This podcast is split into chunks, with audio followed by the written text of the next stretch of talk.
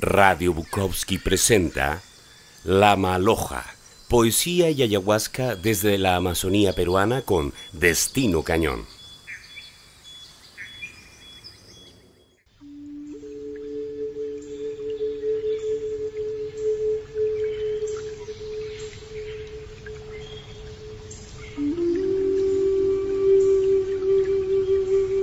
Una vez más nos invoca el rito tras la letra.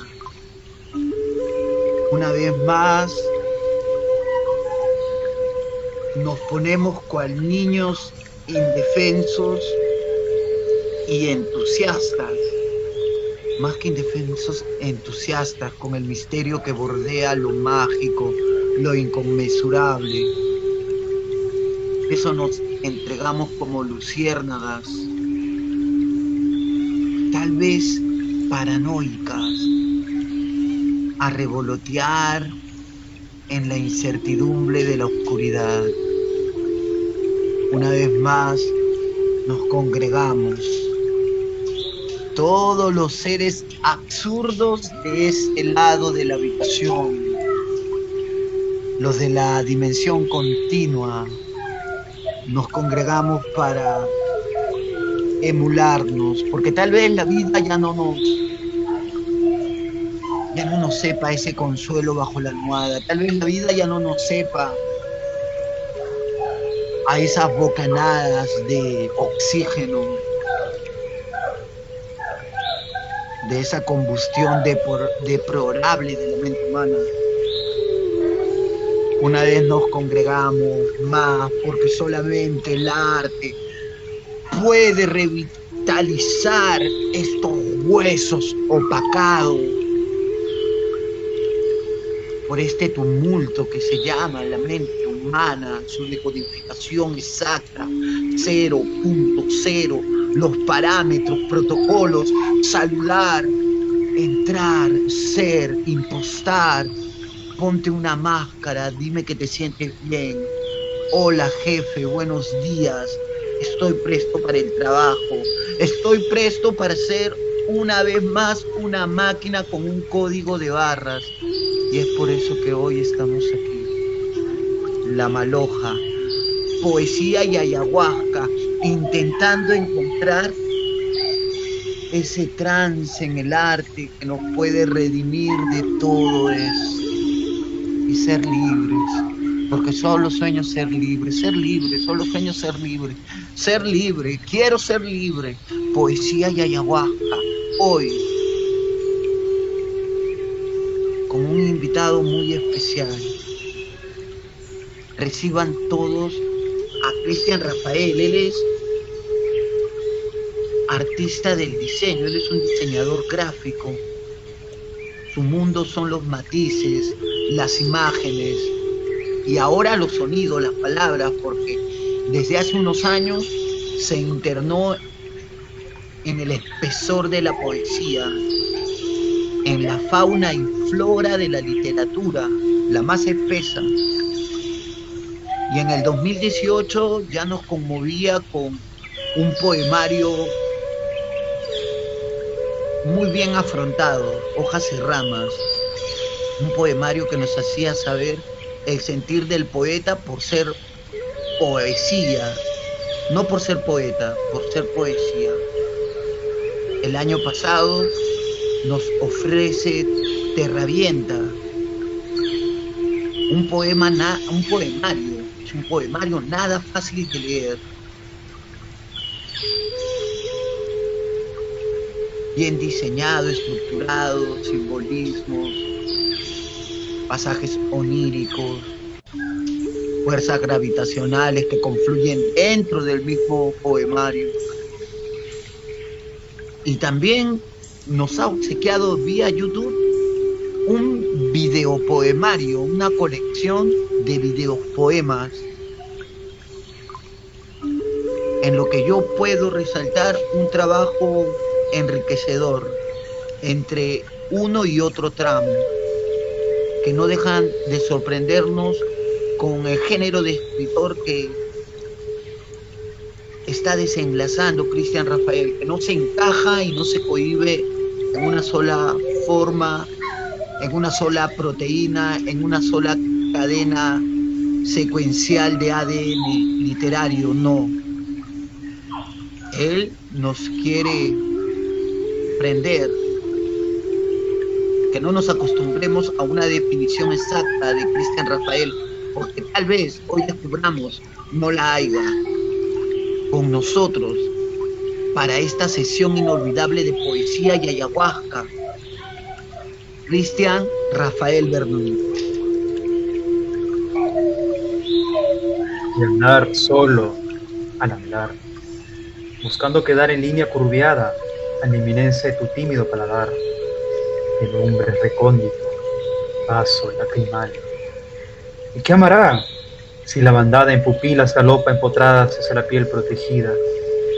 al desprenderme en olas, llamar lejos al mar, el pulso redoblante en trina vejada, arrullante híbrido, apendicular, deshago la ceniza repelente, axial. ¿Y qué amará si el lucuaz incendiario queda solo azogues de empapado brío, a quebrantarme en delirios? Ah, mar, lejos, de mí, dejado en este extremo, como quien te empape regresa su origen del caos extraviado, como quien de un mordisco inocente me echase del Edén tantas veces. Y vuelvo a hacer esta nueva forma, más veloz, más de adorno otoñal colgante, sin ápice, tantas veces, al lado de quien nunca Gracias, vecino. Gracias a Radio Bukowski, a los que nos están oyendo en estos momentos. Y bueno, más que nada agradecer también esta velada poética, intensa. Y pues bueno, disfruten, disfruten de todo esto, pues es un junte de, de galaxias de cosmos. Si bien lo refiere Cristian, es, es es una colisión. Hablar de poética es una colisión de, muchas estrellas.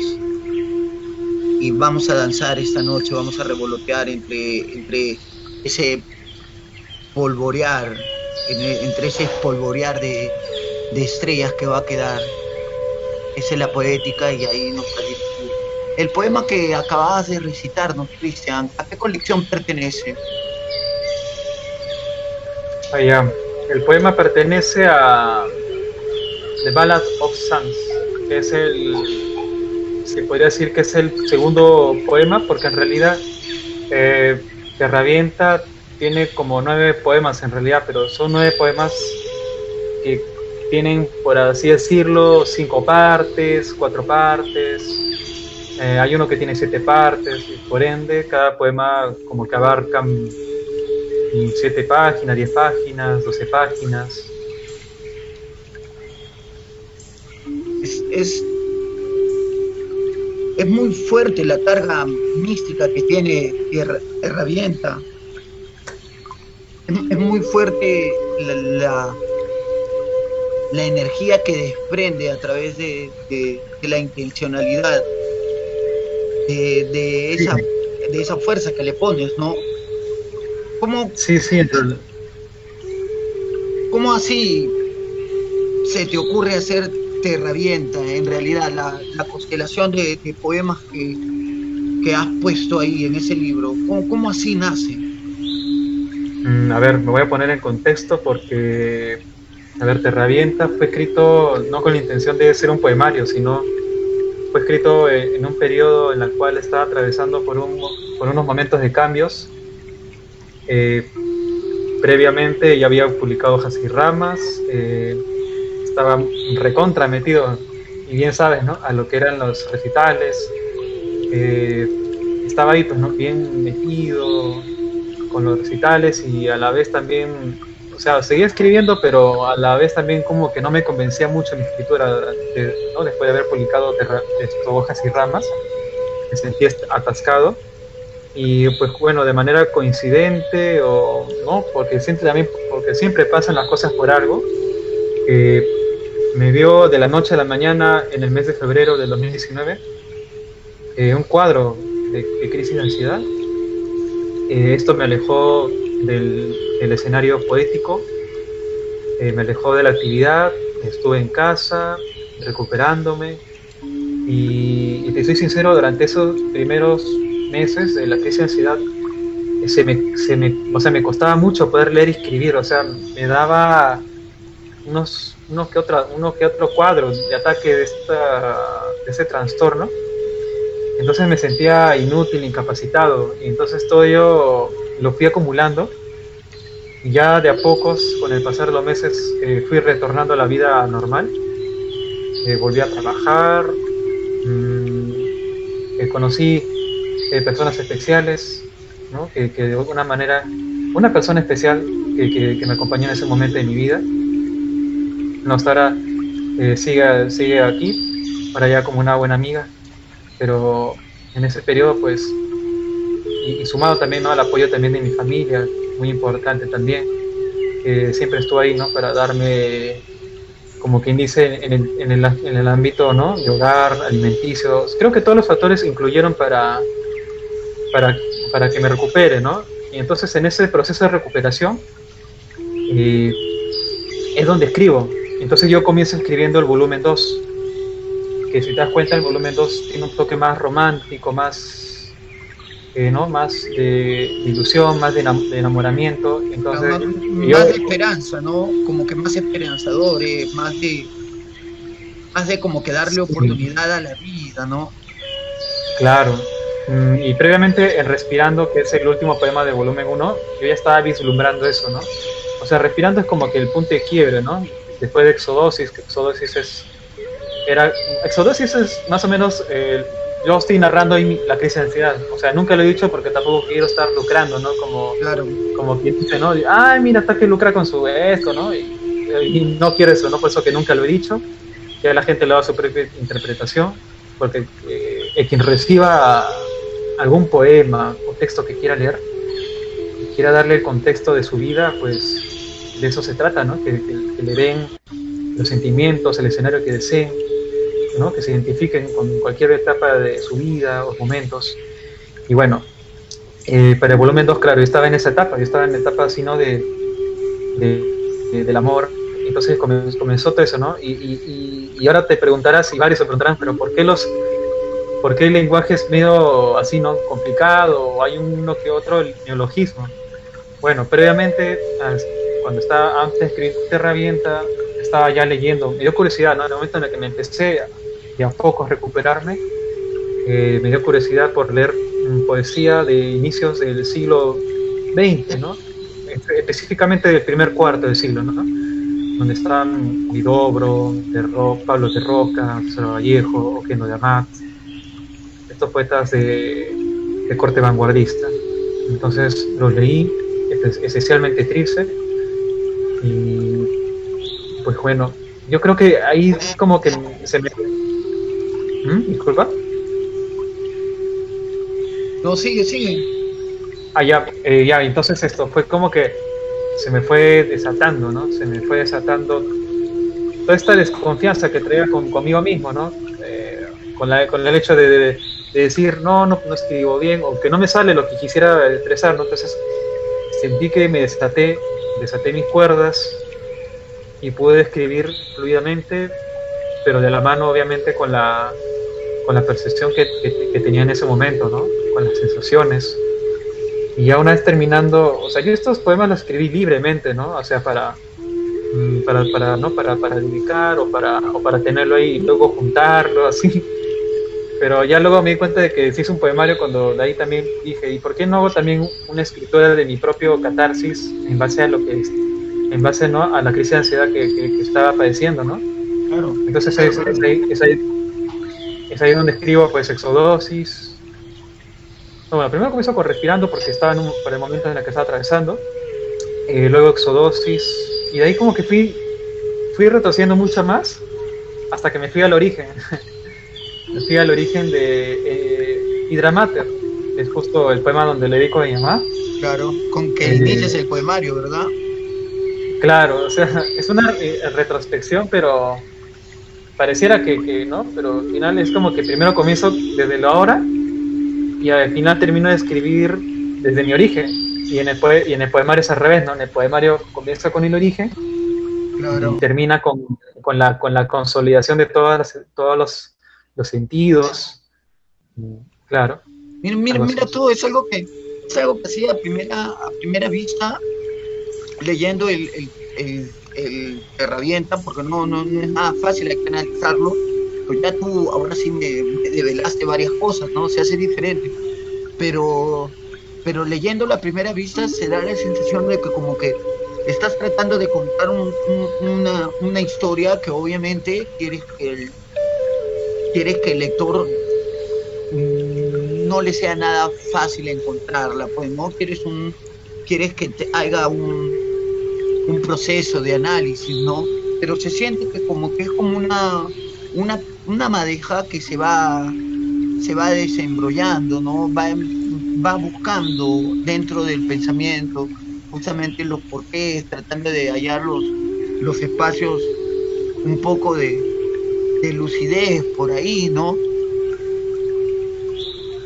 Sí, exactamente, porque si te das cuenta, por ejemplo, Hydra Matter yo, yo lo considero el, poema más sencillo de interpretar, creo, de todos los que están ahí. Eh, ¿Por qué? Porque es el, como que la base de todo, ¿no? El tema de decir, ¿no? Primer amor, primer adjetivo, todas estas cosas es como que lo primero de todo, ¿no? O sea, algo básico, algo del origen, algo de la raíz, ¿no? Y ya con respecto, con respecto va avanzando el poemario, en los poemas se van tornando más complicados de acorde también a la, al estado emocional, ¿no? Por ejemplo, ya en Exodosis obviamente ya estaba como quien dice, mi cabeza estaba hecho, hecho alfileres, ¿no? Como que atravesaba por alfileres mi mente y mi... ¿no? Todo, todo, todo. O sea, entonces es como que una especie así de embrollo, un caos en total. Es un caos. Yo, yo lo considero Exodosis como un, caos, el, momento de caos, ¿no? De, de te Y respirando, pues todo se calma, ¿no? Es como que ya pasó la explosión, pasó los golpes, pasaron los golpes, pasó el dolor y toca desprenderse, ¿no? ¿Es para ti la poesía una, una suerte de sanación? Porque, bueno, al principio nos decías que cuando la crisis iba tomando forma, intentabas escribir, pero como que no, preferiste este, mantenerte un poco más distanciado de la letra pero también nos contaste, nos acabas de contar que una vez que, pudiste ya como tomar este, este pequeño, ¿no? este pequeño ser que por momentos viene de repente a, a incomodarte, una vez que ya pudiste tomarle mejor alcance a la situación, pudiste tener más claridad y escribir en sí, la poética, la poética para ti, ¿cómo, se podría definir? ¿Como una especie de sanación o como una especie de, de catapulta, de, de, de, repente de estados, de estados dentro de uno mismo?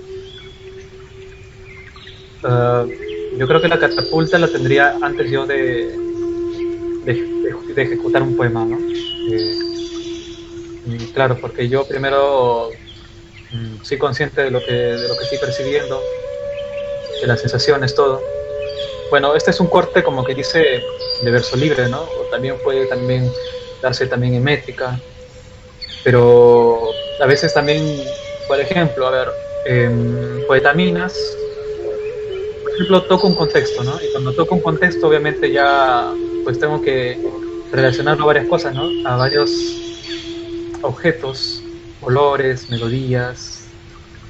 Y es por eso que también se enriquece, ¿no? Cuando le pones más cosas que se relacionan y, tienen un porqué, a pesar de que no necesariamente visiblemente se vea relacionado, eh, al final todo tiene un porqué. Entonces, eso fue lo que más o menos también he, ¿no?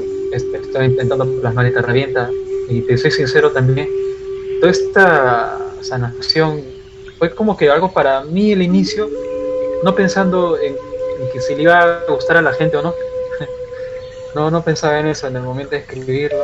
Me sentía simplemente con la libertad y dije, a ver, oye, claro, voy a ser realmente responsable en lo que escribo, pero a la vez también no puedo tener, como quien dice, reproches.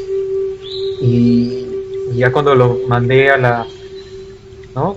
a la editorial que se encargó de, de imprimirlo, de publicarlo, al inicio tenía, o sea, tenía dudas, ¿no? O sea, no, o sea, no, dudas, sino que decía, no sé si me va a ir bien o me va a ir mal, o sea, capaz me vayan a, a pedrar ¿no? los críticos literarios, que ya todo el mundo sabe quiénes son, y van a decir, ah, mira, este pata simplemente escribe cualquier tontera, no tiene sentido, y esa parte, y bla, bla, bla. Pero también está la otra parte que iban a decir, claro, otros comentarios, ¿no? De que pucha, ¿no? O sea, los comentarios que, se, que ahora escucho hoy en día. Pero al final me llegué a una conclusión llegué a una conclusión de que sea cual sea el resultado, o sea, si sea bueno o sea malo, yo voy a estar contento de lo que escribí. No me reprochen eso. O sea, yo voy a estar igual contentísimo de que haya salido, de que esté en hojas de papel, así impreso, la portada. O sea, yo ya estaba ya de por sí contento, sin importar el resultado, la crítica pueda llegar a ser también como un, un estandarte, ¿no? El recuerdo de una, una batalla ganada, ya que refiere justo a esta parte de tu vida en la que de repente algunas cosas parecieron inciertas. Mm, tal vez lo saboreas así, ¿no? Como una, el recuerdo de una victoria, ¿no? El recuerdo de una victoria, una, una época en la que se tuvo que librar una batalla y de lo que saliste bien. Sí, sí, de acuerdo contigo porque la verdad es que yo lo sentí así cuando lo publiqué porque y no sé cómo, no sé cómo lo has percibido exactamente tal cual, porque, a ver, el 2019 fue un año muy cambiante, ¿no? Recuerdas, ¿no? Yo comencé haciendo recitales, hasta incluso hice un recital propio y no fue del agujero negro, ¿no? Porque obviamente por ahí hubo desorganizaciones, ¿no? Porque todos estaban muy dispersos en aquel tiempo. Y, entonces es, ahí, ¿no? Donde me da, por ejemplo, la crisis de ansiedad. Eh, estuve, pues, ¿no? Encerrado, todo, y de ahí recuperándome de a pocos, todo. Eh, tengo esta etapa y de ahí pues imprimo todo.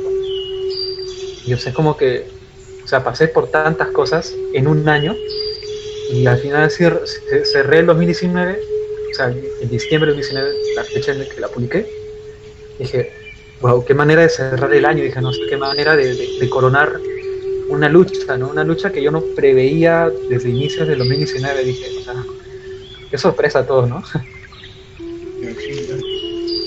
Mira, yo quería. Yo me estaba refiriendo, quería, quería agarrar el, el enlace con, con la medicina. Pues, nos sale el arte, ¿no? Nos sale el alma.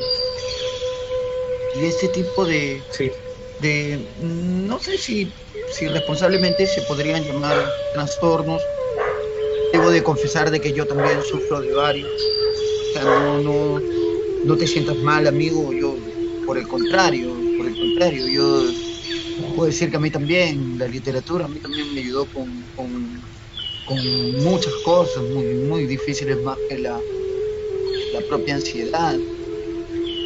Pero te das cuenta que vivimos en una sociedad donde hay un alto, alto porcentaje en, trastornos de la personalidad, distorsión de la personalidad, ansiedades, estrés, estrés de tipo social. Y son este son índices muy altos, muy altos dentro de la sociedad, ¿no? Que una vez más, como te digo, refieren a esta clase de, tipo de. Yo creo que son más como como que la mente ya no quiere estar tan atenta a las cosas, se encuentra un punto donde puede donde puede dejar escapar ciertas presiones. No lo, tan, no, lo quisiera llamar tanto como trastorno, aunque los, especialistas ya vendrían a vendrían a, educarnos en ello, ¿no? Pero como te digo, habiendo un porcentaje tan grande de, estas afecciones en medio de la, de la sociedad en que vivimos, ¿qué tan importante crees que se debe hacer la literatura, la poética, el arte, que, puede llegar ¿no? a ser valiosísimo para afrontar algunos de esos tipos de casos. Eh, bueno, la poesía como siempre es, lo fue y será siempre libre. Eh, esa, esta catarsis, pues claro, ¿no? como nosotros mismos eh, la sentimos. por ejemplo, yo nunca pensé tener licenciada. O sea, tú, tú conoces mi carácter. Sabes que soy un tipo absolutamente relajado, ¿no? No me preocupo de nada. Pero de ahí un momento a otro creo que ha sido por carga laboral, mala noche, entonces ya, pues, ¿no? Mi mente colapsó, así de la nada. Y bueno, hay otros casos, no todos los casos son iguales, hay gente que también pasa por cosas, eh, las situaciones de la vida, y las situaciones también que el mismo sistema también impone, ¿no? Porque también, obviamente, para yo ser, para haber tenido, para haber, haber tenido privacidad, pues he tenido una carga laboral, y esa carga laboral es producto del sistema, o sea, el sistema final al final el sistema es como te dicen, no, ya, tú tienes, es que ataca un estilo de vida, ¿no? Al final para que te lleve hacia, la, hacia lo que es la muerte, pero ya, y depende creo que cada uno cómo disfrutar también, ¿no? La, su, su sentido de vivir, Hay, quien, hay quienes quieren, ¿no? Sacrificar todo, ¿no? Hay quienes quieren simplemente disfrutar.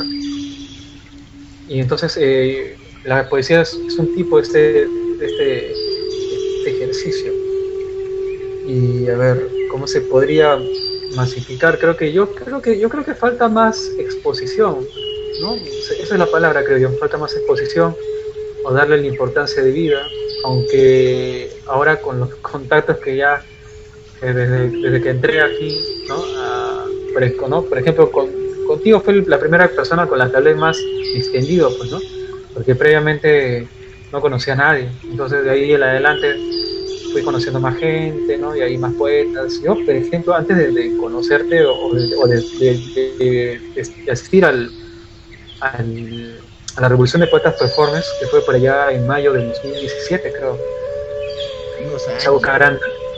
Sí, pues, ¿ves? O sea, claro, yo, yo entré así como un novato, chivolo, no conocía absolutamente a nadie. y esa fue mi, primera noche así, pues, ¿no? De, como quien dice, bohemia, de poetas, ¿no? De poetas, porque ya he tenido noches bohemias de antes, ¿no? De cuando tenía, por ejemplo, tocadas, así. Pero incluso esa noche, pocha, me, robaron incluso. porque me quedé dormido en la combi de madrugada, despierto y pues estaba así nada. Son cosas que pasan, ¿no? Noche de poesía, sí. Noche, noche de poeta, o sea, poeta, primera, primera sesión que tienes, te roban, pues, ¿no? Dormido todavía. Oye, pero yo a ti siempre te vi bien decidido, bien, o sea, la tenías bien clara. Es más, yo recuerdo que cuando yo en sesiones, que, ahora sé que eran tus primeras, ¿no?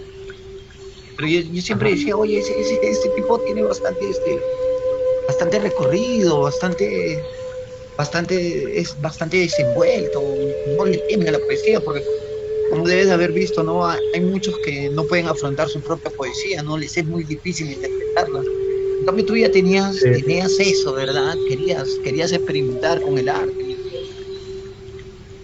Sí, que yo recuerdo también que hubo un día, creo, en la que hiciste un recital en Barranco, eh, en el Arpón Piurano, ahí me acuerdo el nombre. Claro. Fue en febrero, de, febrero de 2018, ¿verdad? en ese día conocimos a Piero también. Le mandamos un fuerte abrazo.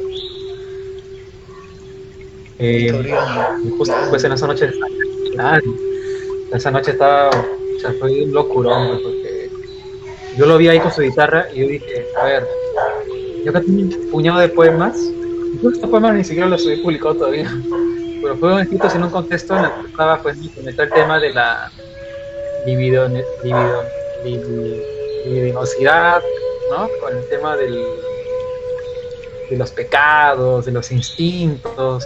Sí, sí, Entonces, quiero dar lo practicamos un rato afuera y pucha, esa noche que me, que me sentí, me sentí lascivo, me sentí lascivo, me sentí... que me sentí así, pues, ¿no? Porque yo había estado en un momento así, ¿no? Una chica, obviamente, pero que no, que no, que no, que no, no, pero era algo así, como de esos instantes, ¿no? Que, que, se dan y ya luego, obviamente, no regresan porque tú ya sabes de que no van a regresar. Entonces me sentí así, entonces con esas ganas, pues fui, ¿no? Y pues son cosas que pasan, ¿no? Cosas que pasan, por, o sea, debido a los, a los contextos que uno atraviesa, ¿no? Oye, cuéntame algo, Cristian. habiendo tenido, o sea, bueno, no, no, porque tampoco es necesario tener una trayectoria, no, es una obligación tener una trayectoria de, de circuitos poéticos o de festivales para poder publicar, pero tú, tú fuiste, tú como que eres un, un escritor de cortos plazos, bien, bien definido, porque, porque, bueno, ahora que nos comentas, tu, paso por los circuitos poéticos se dio entre el 2018, ¿no? En términos del 2017, 2018, por ahí, ¿no? Comienzas y creo que antes que termine el año ya estaba publicando hojas y ramas. Como bien ya lo dices, ¿no? Eh, son cosas que ya habías estado escribiendo algo antes, pero lo tenías bien definido, parece, ¿no? ¿Qué se siente eso? ¿Qué se, qué se, qué se siente no tener esa presión de tener que pertenecer a una institución cultural, a un dogma, a un dogma de colectivo, a, un, no sé, a un grupo por ahí que siempre esté, esté poniendo bajo la lupa. ¿Cómo se siente haber publicado así, con tanta libertad? Eh, esta idea lo tenía ya de hace mucho tiempo, porque los poemas de Hojas y Ramas fueron escritos entre el 2013, 2014, hasta el 2015 lo escribí. Y de ahí seguí escribiendo más poemas, ¿no? De otros cortes. Así incluso creo que la noche en la que te conocí te había comentado, ¿no? Te dije, oye, Destino, mira, sabes que yo tengo tres libros escritos ya terminados. Y te dijiste, ah, ¿no? Te sorprendiste todo. Y, y, Hojas y Ramas era uno de ellos, ¿no? Hojas y Ramas. Y yo dije, a ver, voy a publicar primero Hojas y Ramas porque yo no quiero tener estos poemas guardados o botados. Así sean buenos o malos, o sean recontra básicos, ¿no? Igual lo voy a publicar, dije, ¿no? Quiero disfrutarme, quiero publicarlo nada más. Y, es ahí en esos tiempos, pues, ¿no? La que cuando ya, ya, estábamos ya charlando todo, eh, pues, ¿no? Me, conozco con Olmedo, con André Cabrera, esa gente. Y pucha, pues ahí le, le, comento a Olmedo, ¿no? También a Giuseppe, también le comenté esa noche, ¿no? Y me dice, pues, Dani, hay un editorial que, que es esto, ¿cómo se llama? Eh, Corriente A, de Marlet Ríos y Paul Carvajal.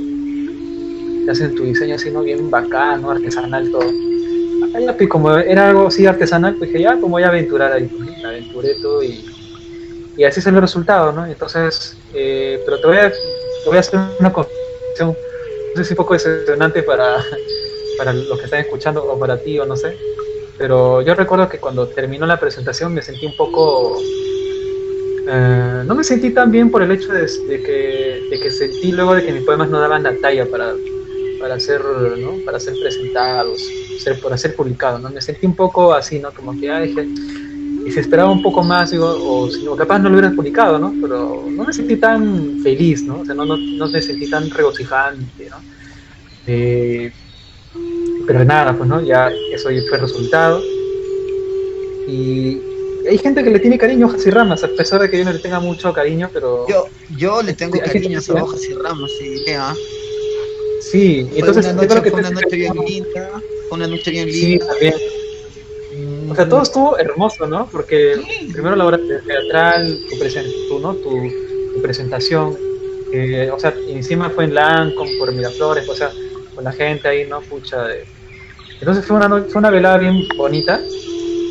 Eh, claro, ¿no? Pero entonces yo, yo tenía esa sensación, ¿no? De que dije, ah, pucha, pero mi obra fácil es una obra que no, es una obra menor, así, ¿no? Y, y como que, y con el paso del tiempo, ahora yo no puedo renegar mucho de ello, porque hay personas que sí le consideran hojas y ramas como, como una, una obra que sí, que sí, que sí merecía publicarse, incluso disfrutan los poemas. Hay un poema que incluso también ha, ahondado en la sensibilidad de una persona especial. Entonces, entonces para mí todos esos resultados son invaluables, ¿no?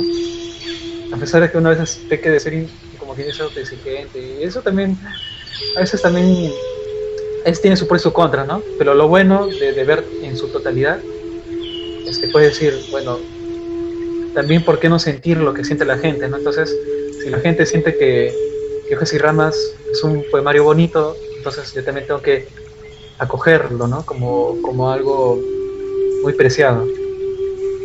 Mira, a mí me gusta, me encanta de verdad cuando mis amigos son así, este, mis colegas, porque ahora somos colegas, somos así, eh, este, inconformistas. Yo, por ejemplo, escribo algo, me gusta el mismo día que lo escribo, intento editarlo, así, lo dejo y la próxima vez que lo voy a leer ya no me gusta, por eso casi nunca publico nada en realidad. Es parte del inconformismo, pero eso me hace saber que también voy hacia un punto de madurez constante. No sé si lo logre, pero al menos yo sé que mi espíritu ya lo dispuso. Y cuando ustedes me, cuentan cosas así, me hacen sentir alegre por ustedes, porque yo, pienso que una persona, sobre todo los artistas, ¿no?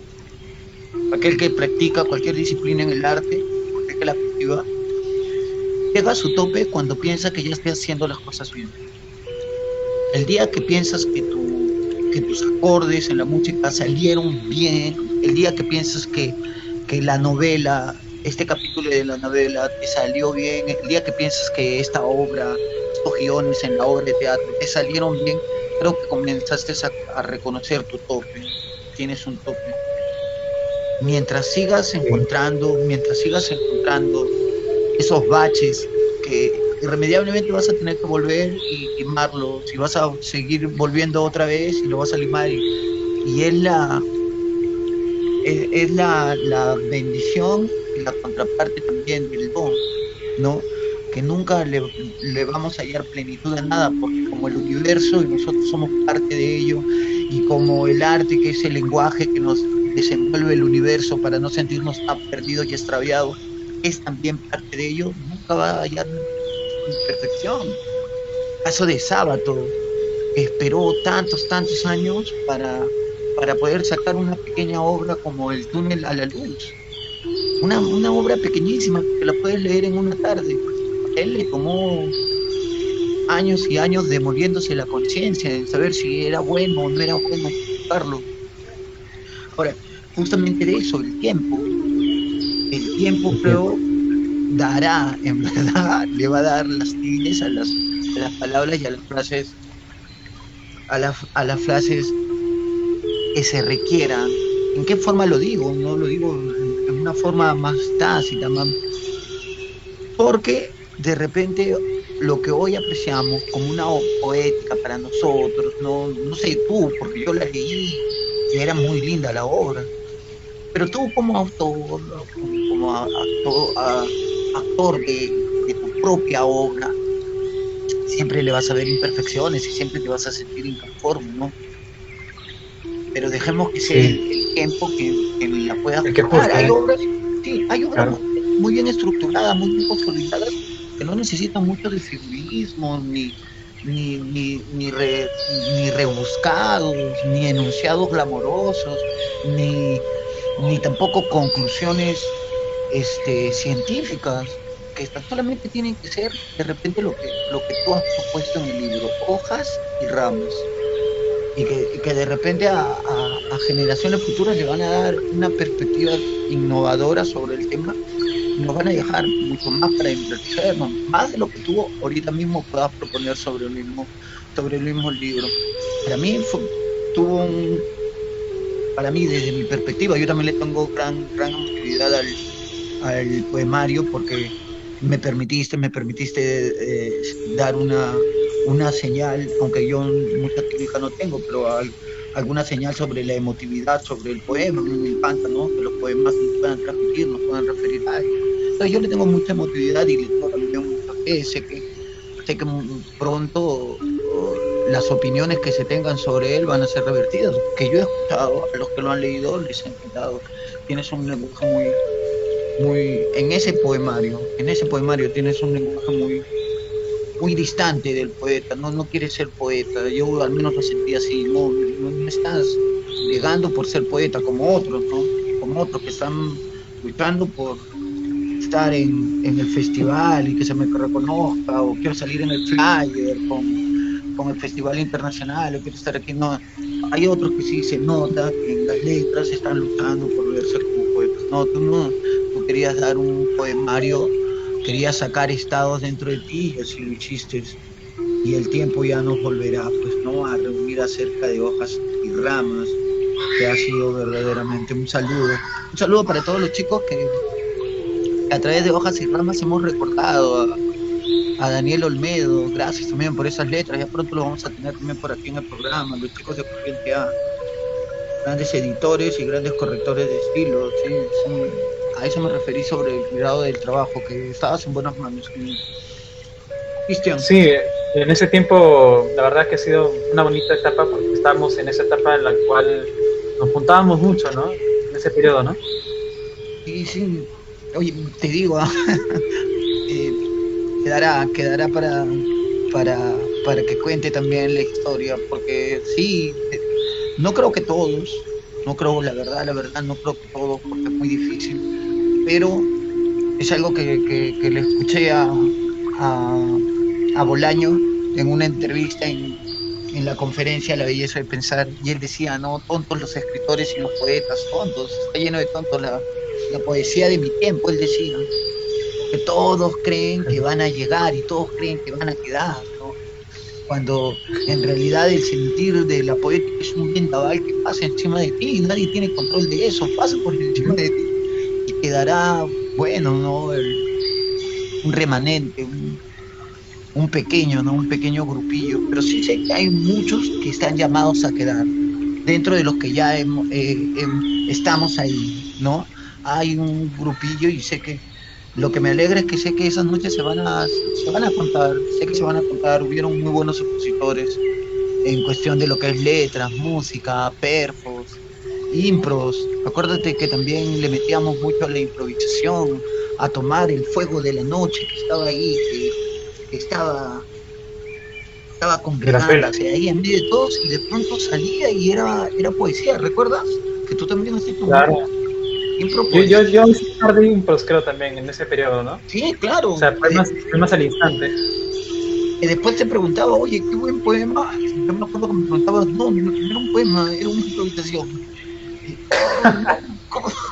Sí. Siempre decía, no, ¿cómo no avisas para grabarlo? Yo también. Tocó grabar, sí. sí. Al iniciar, no, lo tenían notado. Al iniciar las sesiones de club también se me daba así, por, por voltar todo eso. Quedar. Lo bonito no, no, no, es tanto que pase con nosotros, pero sí que quede con esa historia, ¿no? Que va a ser bien bonita, como, como un grupo de, de repente desadaptados se, se reunía y sacaba lo mejor, ¿no? Lo mejor a través de la poesía, ¿no? Nos terminamos conociendo tanto, ¿no? El mismo sí. de, Amiro, los chicos, Avi, Victolma, Majoas. Uf, tremendo, qué, qué, bonito, sí, un grupazo de gente, Luigi Mina, Henry Luis, tanta gente. Tanta gente, sí. Daniel Escuadro también, ¿no? Porque también siempre también de vez en cuando caía. Sí, sí, claro. Lindo, lindo, Bonitas épocas. Lindo y, sí, lindo y emotivo acordarnos de todo eso. ¿Cómo ves, cómo ves nuestra, nuestra sociedad con, con, con todo este enfranca? nos hemos enfrascado en una lucha territorial entre hombre y mujer y este siglo lo terminó desatándolo todo. Porque antes hasta como que, me acuerdo que de repente, unas décadas atrás, bueno, tú no, tú, no eres tan añejo, yo ya un poco, pero recuerdo que unas décadas atrás todavía estaba un poquito más cuidado, los términos, los apavientos no estaban tan definidos, como que había mucho más el respeto y hasta el respeto por lo que se piensa y por lo que la otra persona también piensa. Pero este siglo lo destapó todo y ahora estamos en una guerra francamente abierta, ¿no? ¿Qué te parece este, este, tiempo, estos tiempos que estamos viviendo para la condición humana? ¿Crees que tenemos alguna posibilidad de seguir adelante o es nuestro némesis? nos la buscamos. Mm, yo creo que también todo es automático, ¿no? Porque, por ejemplo, la, la vida avanza y mientras la vida avanza se hace más compleja también. Entonces, en esas complejidades, eh, por ejemplo, ya todo se hace más automático, todo se hace más instantáneo. Por ejemplo, el tema de la, globalización, que nosotros de décadas atrás, el tener la información a la mano de manera rápida, entonces hace que se formen diferentes puntos de vista en base a las vivencias y creencias de cada uno, en base a la, a la manera de percibir las cosas, la manera también de cómo uno ha sido, como quien dice, guiado ¿no? desde pequeño. Y entonces todo eso confluye, confluye a veces en estas bipolaridades, tripolaridades, o sea, tetrapolaridades, o sea, cualquier, cualquier tipo de polaridades que encuentres. Y pues eso se ve también, ¿no? Pues a ver, para empezar se ve en estas elecciones, se ve en el ámbito literario, se ve en los temas de trabajo también, se ve en todos lados, creo yo, el tema de las de las opiniones divergentes, ¿no? Diversas. Basta con que basta con que te polarices o, basta que tengas un término o una idea predefinida para ya entrar en combate, ¿no? Ya, claro. no ya, ya no se puede, ya no es tan fácil diferenciar el término blanco del término negro, porque todos tienen también un, un, panfleto tan bien armado y, justo lo que decías, el arte tampoco no escapa de esto, ¿no? Porque antes era la poética y era la poética, era la poética y era, el arte, pero ahora, por ejemplo, dentro del arte, dentro de las letras, o dentro de la poética, entonces también encontramos todas, todas estas segmentaciones, ¿no? La poética que es poética de hombres, la poética que es, o, la literatura que es literatura feminista, la literatura que ya no es literatura de hombres, sino es literatura escrita por hombres, la literatura que es escrita por mujer, la literatura que es escrita por, por liberalistas, por extremistas, por comunistas. ¿Tú crees que esto es bueno que se segmente la literatura? Yo no le hay una razón. Para mí las letras son letras, no tienen sexo, no, no, no tienen una entidad fija. No se podría, yo no entiendo cómo se podría saber qué escribió sobre el papel, si fue un hombre o una mujer. unos indicios lo dejan saber, por ahí podría ser. Pero clasificarla como... Eh, ¿A ti qué te parece eso?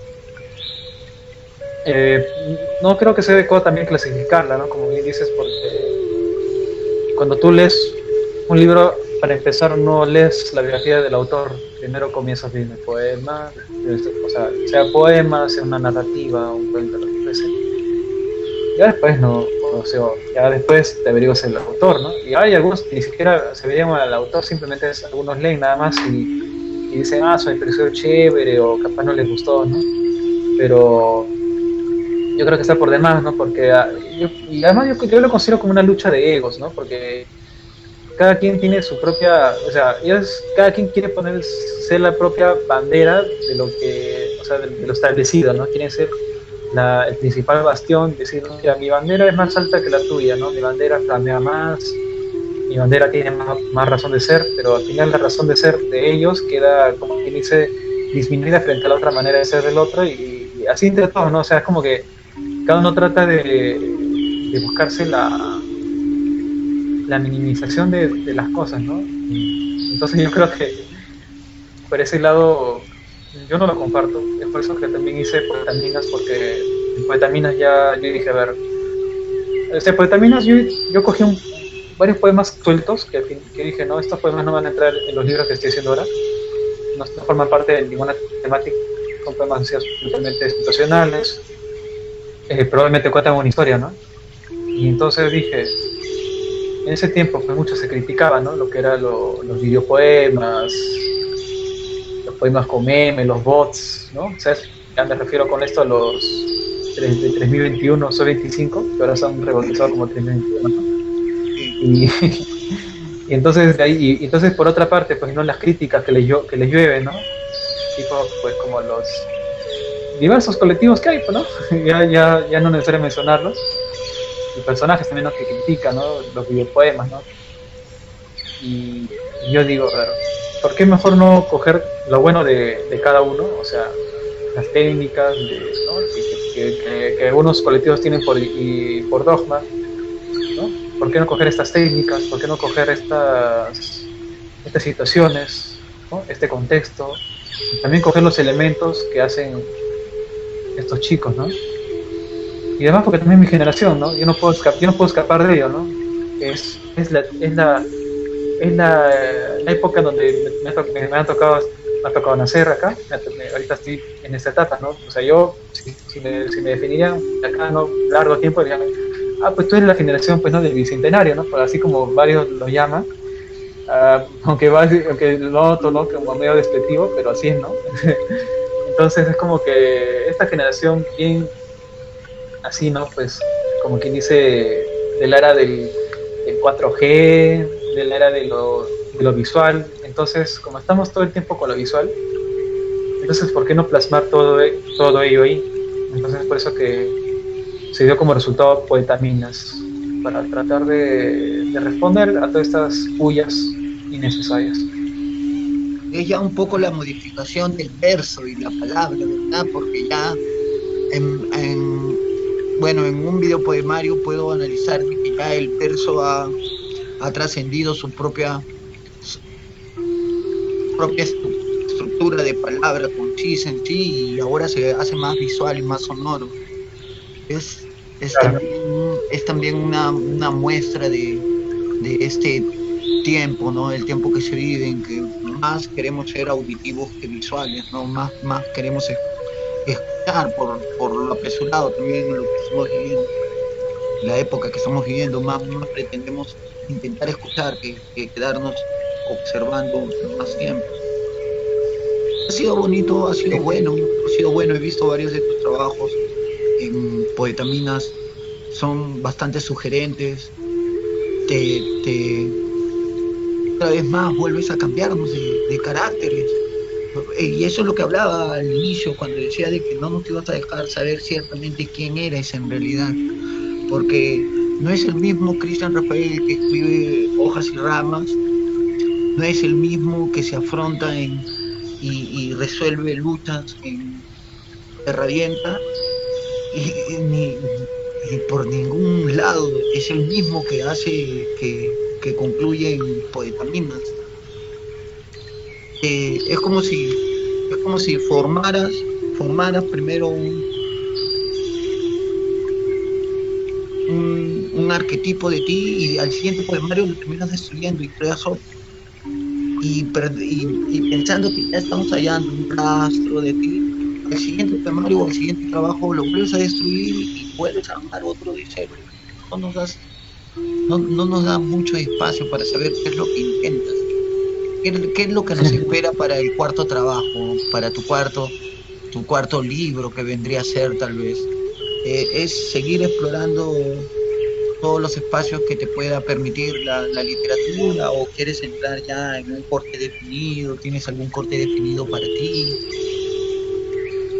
Ah, yo simplemente estoy quemando etapas, ¿no? Porque eh, tú sabes que la, la, vida es recontra amplia, es muy extensa. Y no solamente me refiero a la vida humana, me refiero a, la vida universal, desde que se creó todo. Desde ahí nada se ha detenido, ¿no? Todo sigue moviéndose, todo sigue su curso. Entonces, mm, yo, yo, creo que estoy más o menos ahí, ¿no? Eh, estoy viendo por ejemplo, lo que he escrito después de Terravienta, o sea, al instante nomás, ¿no? O sea, publiqué Terravienta y a los días empecé a escribir poemas. Y entonces, iba pensando ya en un, en, ese entonces, ¿ah? Tercer poemario, y yo pensaba publicarlo en el 2020, ¿no? El año pasado. estaba así, estaba muy. Estaba con toda la confianza, ¿no? Tenía la confianza al tope, todo. Y ya tenía avanzado, pues, ¿no? Llega la pandemia y le meto más todavía, le meto más, más, más, más, le meto más. Pero ya, ya prevía de que no, de que no iba a llegar a tiempo así, entonces dije, este poemario yo quisiera presentarlo presencialmente, ¿no? Quisiera presentarlo ya con la gente sin mascarillas, hasta quisiera presentarlo en una etapa en la que la gente esté, sea, de vuelta a lo que era los buenos tiempos, ¿no? Es como una especie de resurrección. Entonces yo dije, a lo mejor este poema lo, dejo descansar, lo guardo y voy a retomar a él en cualquier momento. Mm, entonces a la par estuve también escribiendo otro poemario, pero es un poemario ya que, en, la cual ya pues no, he hecho todo mi, en base a lo que era la pandemia, la cuarentena, escucha, la cuarentena, ¿no? La cuarentena, porque en ese, en ese tiempo fue el mes de mayo, abril, donde estaba comenzando a escribir este libro. Hasta incluso lo mandé a concursar al poeta joven del 2020. Ya. Bueno, ya, ya saben que no gané. Ganaron otros, otros, otros poetas que la verdad que también son muy buenos. Y bueno, yo creo que todos hoy, ¿no? Porque también conozco poetas que han participado, ¿no? Y, bueno, pues estoy reñido, creo, ¿no? Porque creo que todo el mundo, creo que varios tienen buena, buena, buena lírica, buena pluma.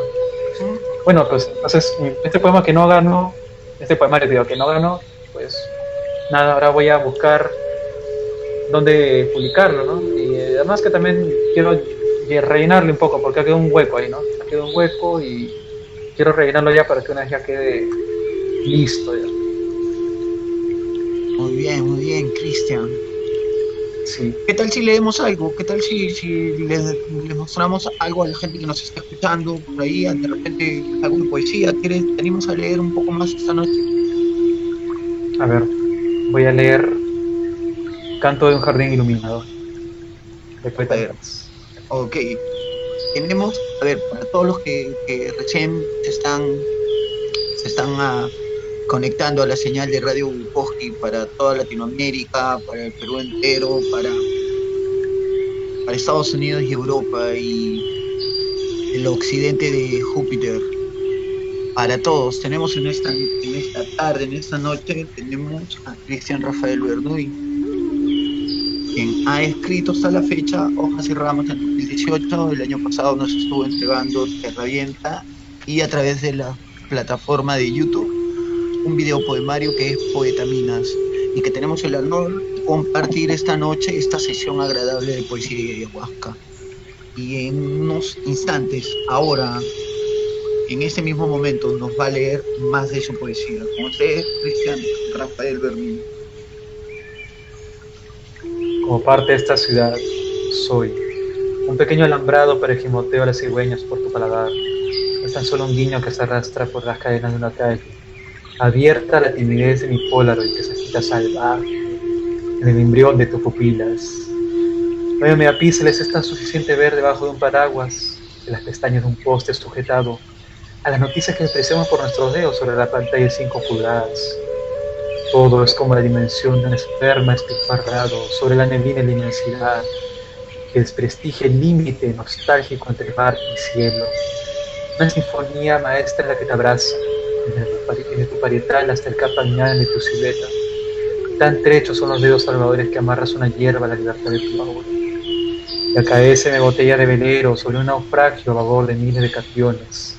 Se ablanda la existencia. Cero kilobytes o tal vez 404 error para no sonar tan despectivo frente a lo que veneras. Fuente de frutos y girasoles sobre tu muslo. Ya vi el ocaso al lado tu nuca. Una mandarina maga en los vespertinos, por si acaso. Y dime, ¿qué hacen mientras los niños juegan a hacer palomas sobre las cornisas de hule? Como un pedazo de hielo simulando románticamente hacer gota de garúa por tus ojos. Ser cielo, tal vez. Ser lo coral de cada pupila que retira en papas. Otro techo de aurora perfecta para ser tú. Otra vez. Muy bien, Cristian. Agradable tu poesía. Sí, Muy agradable. Gracias. Muy, muy- muchas gracias. y nos deja con esa con ese aliento a cosmos en el aire, ¿no? Con, e- con- con esa vibración térmica, esa energía que, que desprende. Si deseas, me puedo mandar con una más, que es el justo el poemario al cual le tienen mucho cariño. Sí, dale, dale, Eh, dale. Por favor, no de poesía. A ver. Este poema ha calado muy fondo en la sensibilidad una persona muy especial, al cual también le mando saludos sabe quién es. ¿Sí? Este poema, sí, este poema, sí, la, ha conmovido muchísimo. Este poema se llama Besos de Tulipán Azul. A pesar de que Lo escribí en un tiempo en la que no, no conocía esta persona todavía, ¿eh? de la cual te estoy mencionando. Y ya, bueno, comienzo. Despertó la mañana pálida, el sol oculto bajo tus manos. Acariciabas tu cabellera con la melodía del viento. Desperté con el resplandor de tu dedo sobre mi mejilla. Penetraba la inocente calidez en el itinerario de la tarde. Encendí el frío firmamento con tus besos de tulipán azul. Despierta el tiempo dormido en las sedas cómodas de tu rostro. Dibujé maravillas ramificadas en la ondulación de tu ser. Despierto en la mañana cálida, el sol en tu rostro iluminó la palidez de mis manos con la melodía del viento. Encendí el frío firmamento con tus besos de tulipán azul, sol por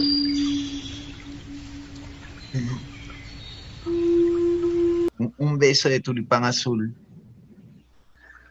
Sí, es los tulipanes de, las caricias de las mañanas, de la que uno despierta. Trae, trae, trae, evoca bastante todas esas sutilezas, evoca bastante a la misticismo de la mujer, ¿no? A veces cuando la mujer cierra los ojos, parece que fuera algo, algo más divino que solo mujer, ¿no? cuando, cuando cierra los ojitos, la mujer pareciera que fuera parte de todo el misticismo del universo y lo es, ¿no? Pero como, como igual como nosotros somos parte de la... Claro, por ejemplo, amiga de la cual, de la cual Sí, dime. Sí, por ejemplo, ella, ella me dijo de que, o sea, la conmovió tanto que se lo dedicaría cuando tenga un hijo, dijo así, cuando tenga un bebé se lo voy a dedicar. Oye, mira, yo, yo pienso algo cuando, cuando, lo que cuando lo que escribes llega a ser reconocido por para quien lo escribiste, yo creo que ahí ya, cumplió, ya ganó todo. Pues lo último, si las otras personas no entienden, no lo entienden, llega a quedar pues, Pero si, si cumplió la función para, para lo cual lo, lo creaste, ya todo está, va camino a ser una obra sensible, en realidad. Porque es bien difícil es bien difícil que el sentido de, de lo que uno trata de escribir dé como resultado lo mismo, ¿no? Tú escribes algo... Por las vivencias de la vida también, ¿no? Sí, por, por todo, por la temperatura del ambiente en ese momento nada más, por la misma temperatura, el, mismo correr del viento puede hacerte sentir.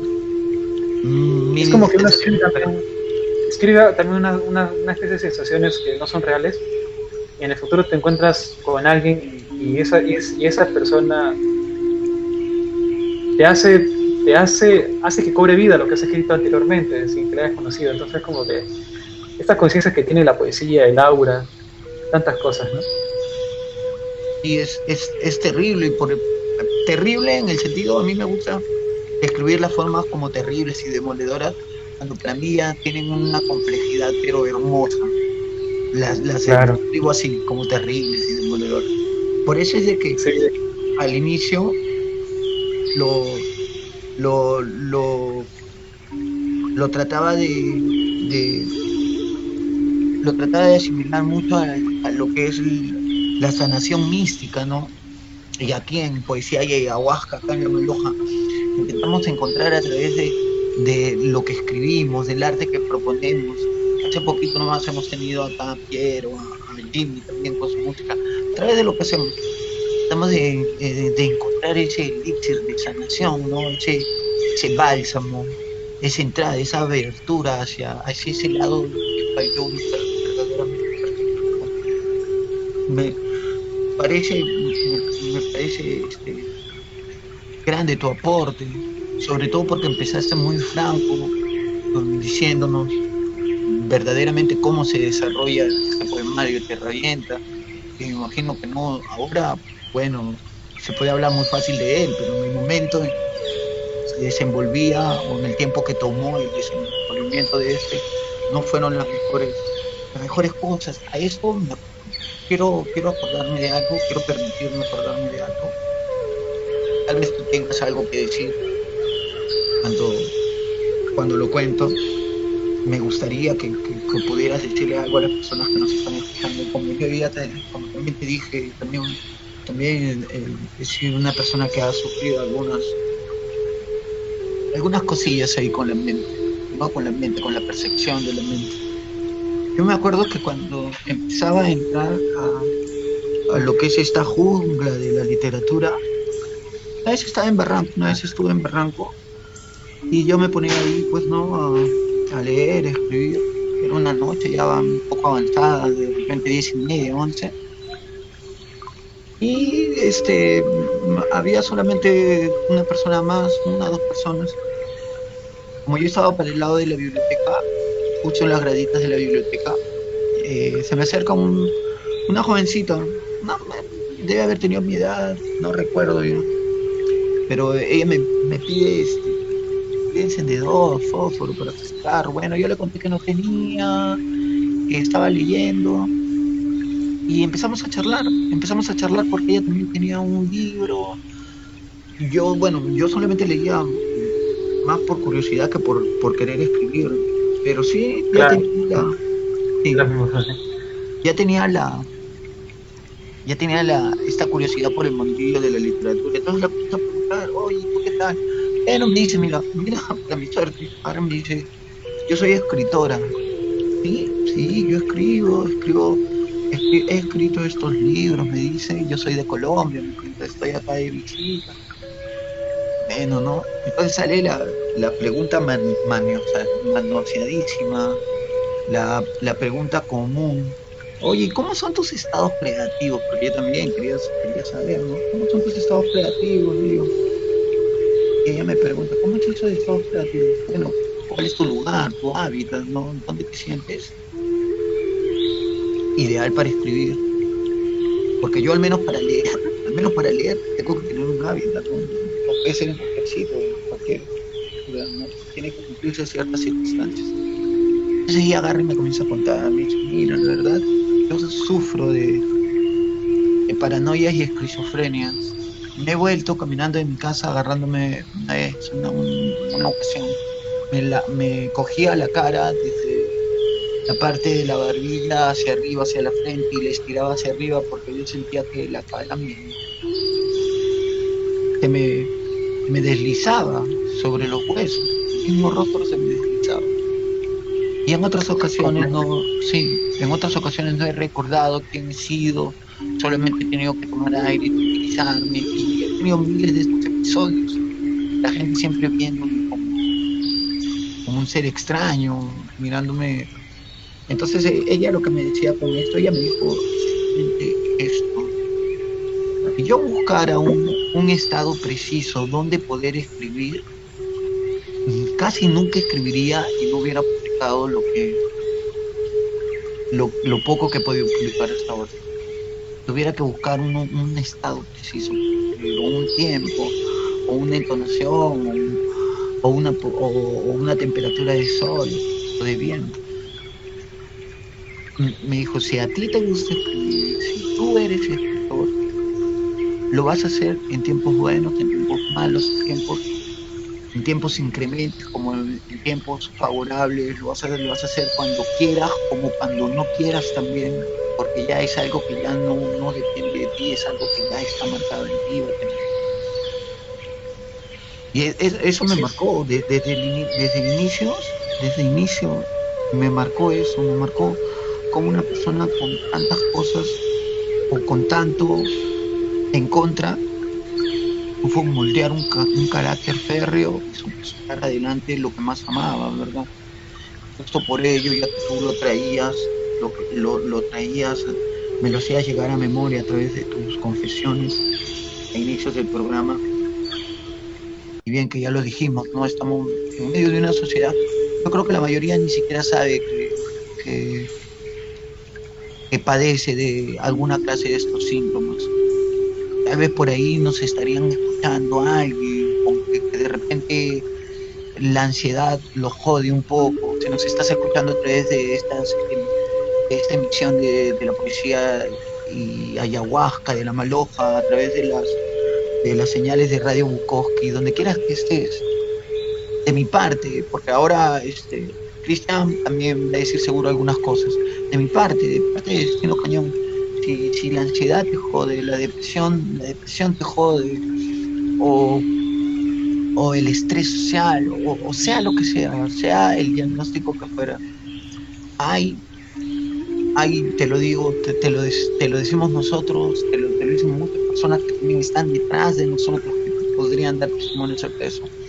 Hay, hay mucho por qué trabajar, hay, soluciones, y el arte es un, un canal no podría decir que el más preciso, pero sí te puedo decir que nos estás escuchando por ahí. De verdad necesitas un consejo. El arte es uno de los canales que creo que sí más puede ayudar. Sobre todo cuando la psicología y la ciencia más precisa en estos puntos solamente los, los ve este tipo de singularidades de, de la percepción de la mente, los ve como los ve como fallas, ¿no? Como fallas dentro de un sistema, dentro de un origen. Yo creo que puede haber más, analizándolo. Justamente de eso también hablábamos con Cristian, ¿no? Que la poética, al menos en mi percepción, ha tenido mucho, mucho, mucho valor dentro del, dentro del estudio de, las, de, la, de la mente humana, porque, porque la analiza desde, desde otro punto, ¿no?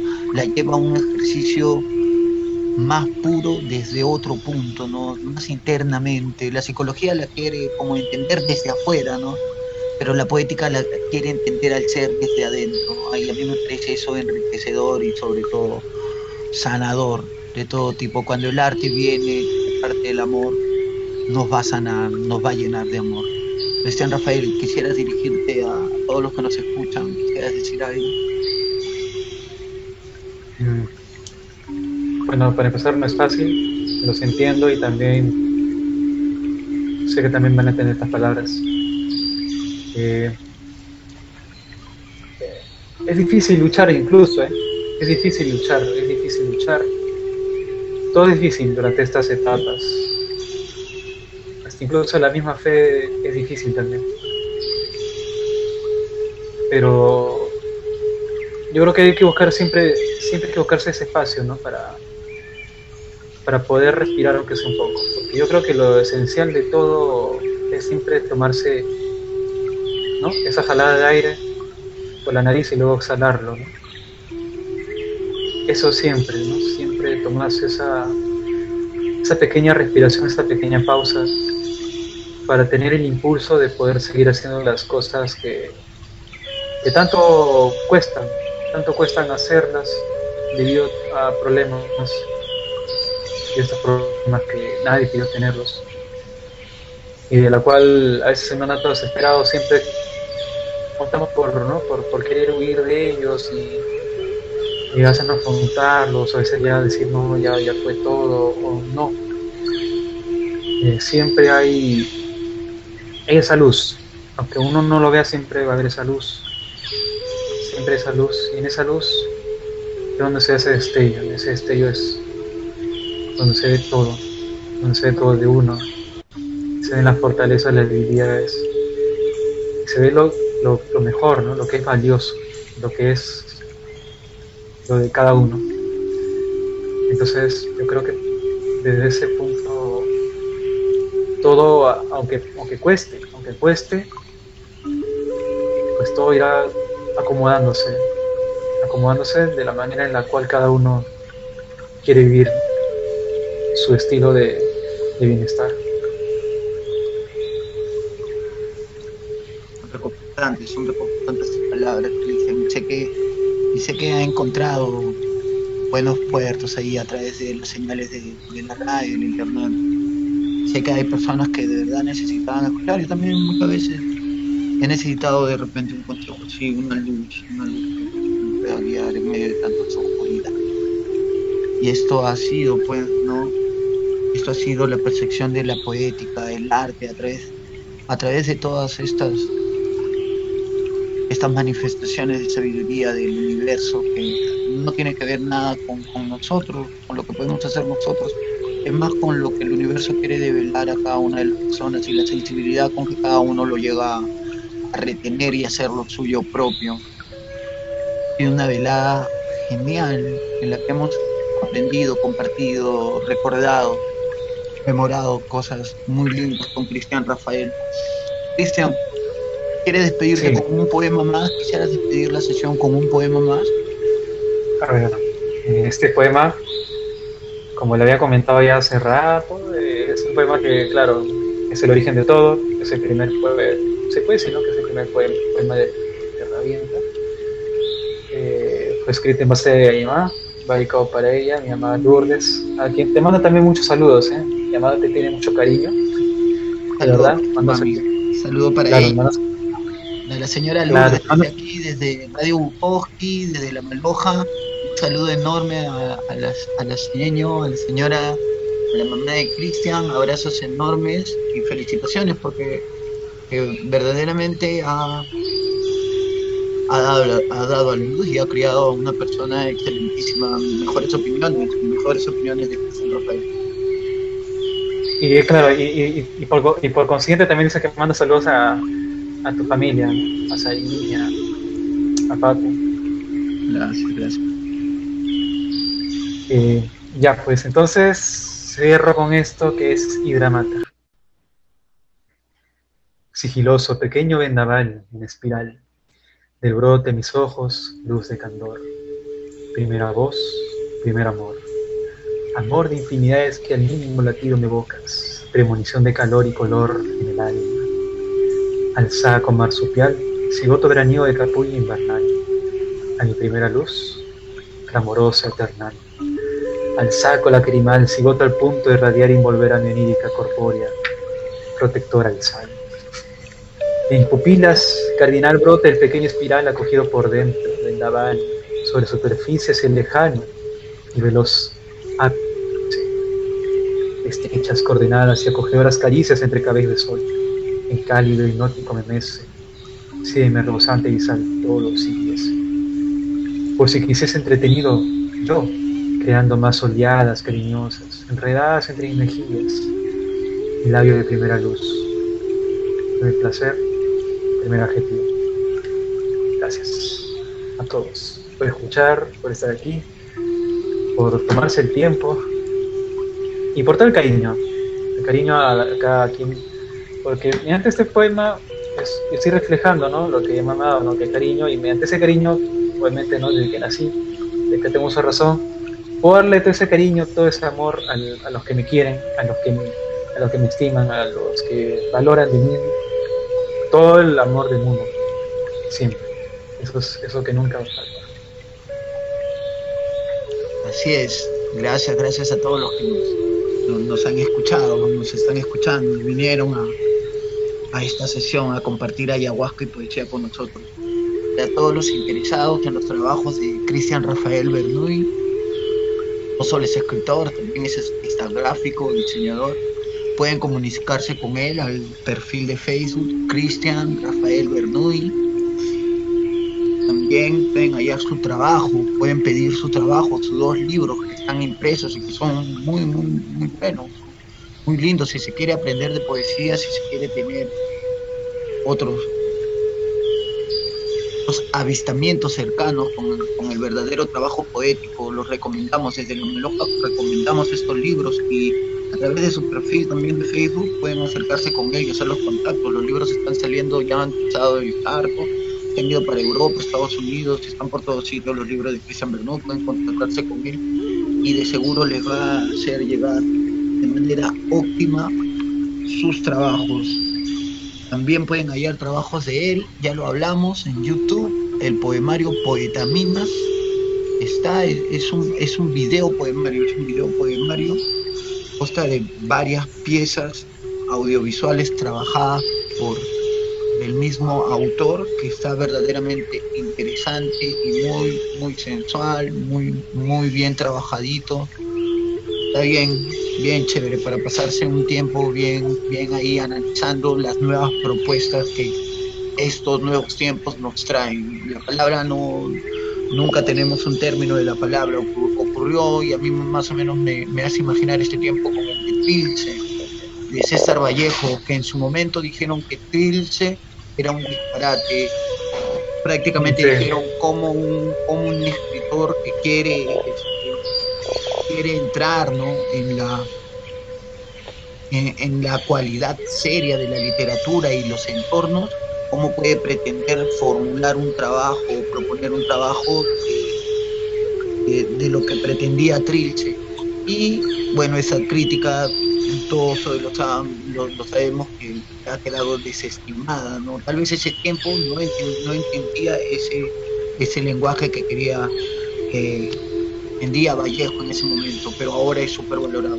Tal vez en este momento no se pueda, no se pueda hallar toda la magnitud de, los trabajos que se pretenden ahora por los cambios y por los ritmos ahora, pero seguro que en unos años tendremos otras, otros panoramas y diferentes, en realidad diferentes, diferentes maneras de pronunciarnos sobre ellos. Ha sido linda y acogedora esta sesión. Gracias a todos una vez más.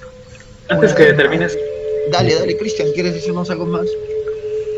Sí, ah, no digo que también tengo cuenta en Instagram, eh, Terravienta, así nomás pueden buscarlo y ahí hay imágenes de mi libro.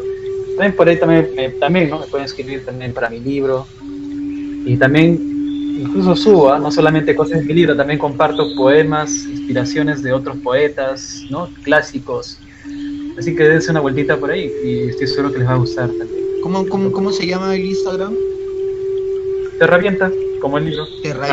Terravienta. Terravienta. Y hay imágenes del libro dentro, ¿verdad? Me dices. Claro, hay, hay fotos y también hay, también hay poemas, ¿no? De Terravienta, y también otros poemas sueltos y también hay poemas de otros clásicos. A mí, es como un, poquito cultural. Claro, chévere. A mí, a mí me gustaría que pudieran ver, sube bastantes este, imágenes de Terravienta ahí, para que la gente pueda ver, porque el cuidado de Terravienta artístico y literal adentro, literario, está muy, muy, muy bueno, muy sostenible. Ha sido con, con bastante aplomo, de verdad. Está muy, muy bien hechito el libro. Y que felicitaciones. Gracias, gracias, gracias a todos. Gracias a todos chicos, una vez más, mil, mil gracias. Saludando a todos, a todos los que siempre se conectan ahí. Un saludo grande a Grisel Luna, que siempre está pendiente del programa, pendiente de cada sesión, tomándose su ayahuasca con nosotros. Gracias a Yamiro, que también para entonadísimo ahí, no se pierde las sesiones. Daniel Olmedo, un saludo grande, ya lo vamos a tener también acá sentado en el banquillo disparando, disparando municiones poéticas. Gracias a toda la gente, toda la gente, a mi hermano Pampa, que nunca me deja de escuchar, gracias, gracias, está recuperado, gracias, gracias a todos, gracias a Ivo, que semana semana nos aguanta, Rogelio ahí en la producción, gracias Rogelio, un abrazo enorme desde aquí, desde algún lugar del caos y la Amazonía, esto fue ayahuasca, el rito tras la letra. Hasta la próxima chicos, un abrazo, mucho amor. Muchas gracias por acompañarnos en La Maloja, poesía y ayahuasca aquí en Radio Bukowski desde el mundo y para todo el mundo. Las opiniones vertidas en el programa recién emitido no necesariamente son compartidas por Radio Bukowski